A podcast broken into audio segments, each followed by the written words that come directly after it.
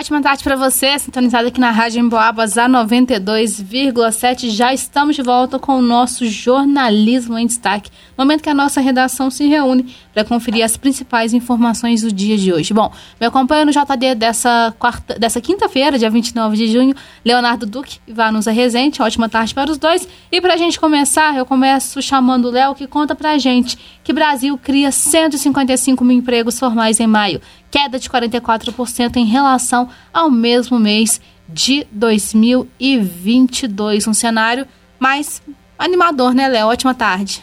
Exato, Isabela. Boa tarde para você também, para todo mundo que nos acompanha. Já temos mais um resultado do balanço do CAGED, desta vez para o mês de maio. E a nossa economia brasileira gerou 155.200 empregos com carteira assinada em maio. Essa informação veio do Ministério do Trabalho e Emprego. Informação consta do CAGED, que é aquele cadastro geral de empregados e desempregados, e representa o saldo líquido, ou seja, contratações menos demissões da geração de empregos formais. Ao todo, segundo o governo federal, foram registrados em maio 2 milhões de contratações e 1,8 milhão de demissões. O resultado representa queda em relação a maio do ano passado quando foram criados 277 mil empregos formais. O recuo foi de 44% nesta comparação. Em maio de 2020, meio à pandemia, foram fechados 398 mil postos de trabalho e no mesmo mês de 2021 foram abertas 266 mil vagas formais. A comparação dos números com anos anteriores a 2020, segundo analistas, não é mais adequada porque o governo anterior mudou a metodologia. Falando rapidamente também sobre os setores, o Isabela, os números de maio mostram que foram criados empregos formais em todos os setores da economia, mas o principal foi o de serviços, depois construção civil, seguido de agropecuária, comércio e indústria.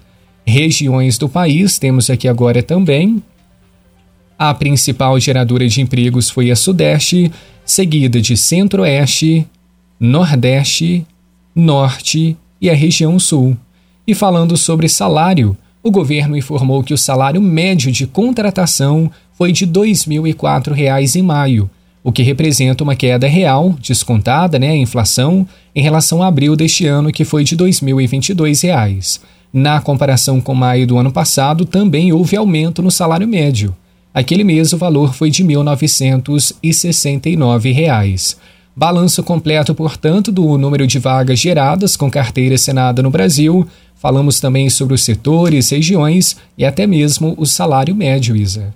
Tá certo, Léo. Obrigada pelas suas informações. Léo trouxe esse panorama, né? Com relação aos dados mais recentes do CAGED, que afirmou que o Brasil criou 155 mil empregos formais em maio. Agora eu vou conversar com a Vanusa, que conta pra gente sobre o caso da menina Rafaela Drummond, delegado investigador que trabalhavam com escrivã da, perdão, da jovem policial, né? Delegado investiga investigador que trabalhavam com a escrivão prestam depoimento. Mais um desdobramento sobre esse caso que nos chocou, né, Vanusa? Ótima tarde. Aqui na região, né, Isabela? Ótima tarde para você também. Uma excelente tarde para todos os amigos ouvintes. Aqui na sintonia da 92,7. Olha, o delegado Itamar Cláudio Neto e o investigador Celso Trindade de Andrade prestam depoimento nesta quinta-feira em Barbacena. Os dois eram suspeitos da escrivã Rafaela Drummond, que foi encontrada morta na casa onde morava no dia 9 de junho. Na, aliás, os dois eram superiores da escrivã. Na última semana, os dois foram transferidos de Carandaí para Conselheiro Lafayette. Segundo a apuração da reportagem da TV Integração, são realizadas oitivas, ato de ouvir as testemunhas ou as partes de um processo. O delegado Itamar Cláudio chegou à Corredoria de Barbacena por volta de 8 e meia desta quinta-feira. Já o investigador Celso Trindade, às 14 horas.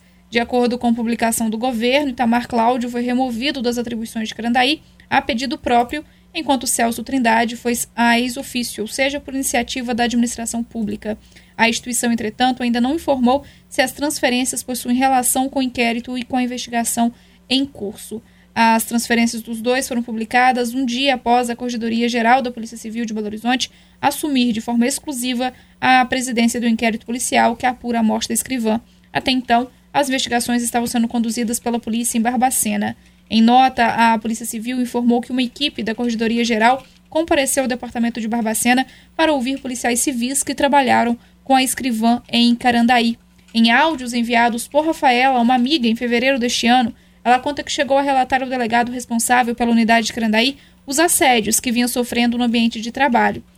Abre aspas. Outro dia cheguei na delegacia e falei tudo para o delegado e mostrei esse vídeo. Ele disse: Você vai querer tomar providência? Mas ele não queria que eu tomasse providência, porque ia sobrar para ele também, disse Rafaela na ocasião. E Itamar Cláudio Neto era o único delegado lotado na unidade de Carandaí. O material está sendo analisado pela Polícia Civil.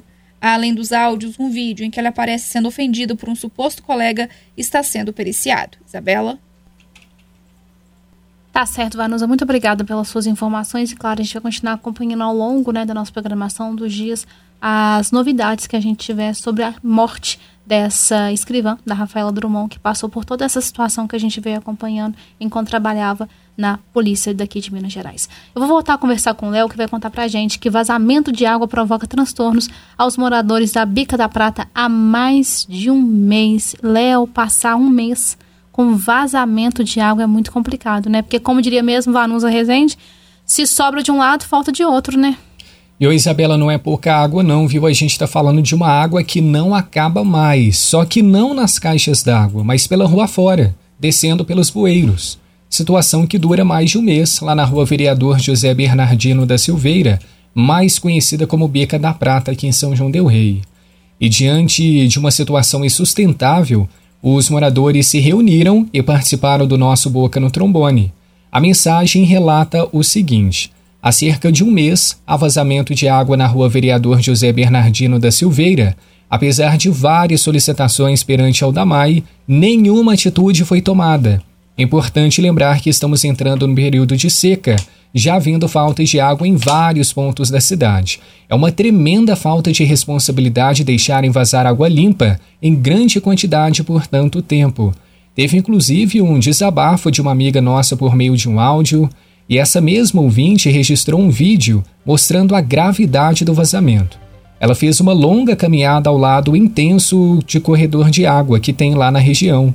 E esse problema ocorre bem próximo a um ponto turístico aqui de São João Del Rei, a entrada da famosa Beta do Senhor dos Montes. Inclusive, a reportagem aqui da Rádio Boabas esteve lá recentemente visitando a antiga mina de extração mineral. Nós tivemos até um contato com o Damaio, Isabela. A assessoria de comunicação informou que a autarquia está ciente desse vazamento e que na próxima semana vai promover obras de reparo lá no local.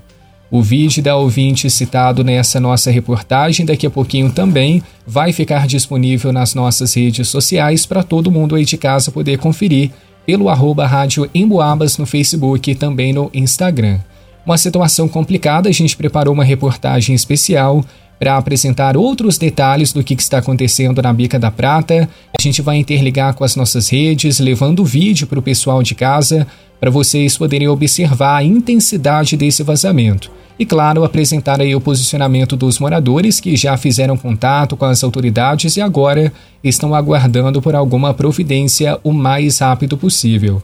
Já fica o convite, então, para o pessoal de casa. Com, com certeza, Léo. Até porque também é uma situação muito delicada. A gente imagina os transtornos que o pessoal da Bica da Prata está passando. E claro, se você for em convite, fica o convite também do pessoal do Damai, se quiser prestar algum tipo de esclarecimento para a gente, né, Léo? E claro, também convidar os nossos amigos ouvintes, se tiverem alguma reclamação a fazer, nosso Boca no Trombone vai ao ar diariamente em três edições. Você fica à vontade para participar aqui com a gente. Agora eu vou voltar a conversar com a Vanusa, que vai falar para a gente que tour por Becos em Tiradentes é eleito como a melhor experiência geral do país e a quarta melhor da América do Sul. Mais uma vez, a nossa região sendo destaque, né, Vanusa? Internacionalmente.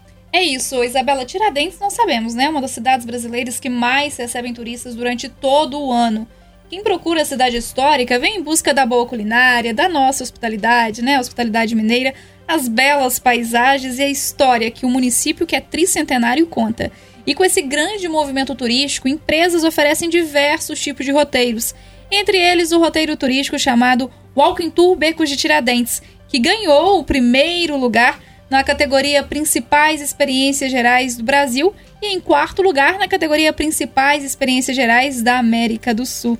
Esse ranking ele é realizado anualmente pela maior plataforma de viagens do mundo. Em 2022, o passeio pelos becos da cidade já havia alcançado a quinta colocação no ranking nacional.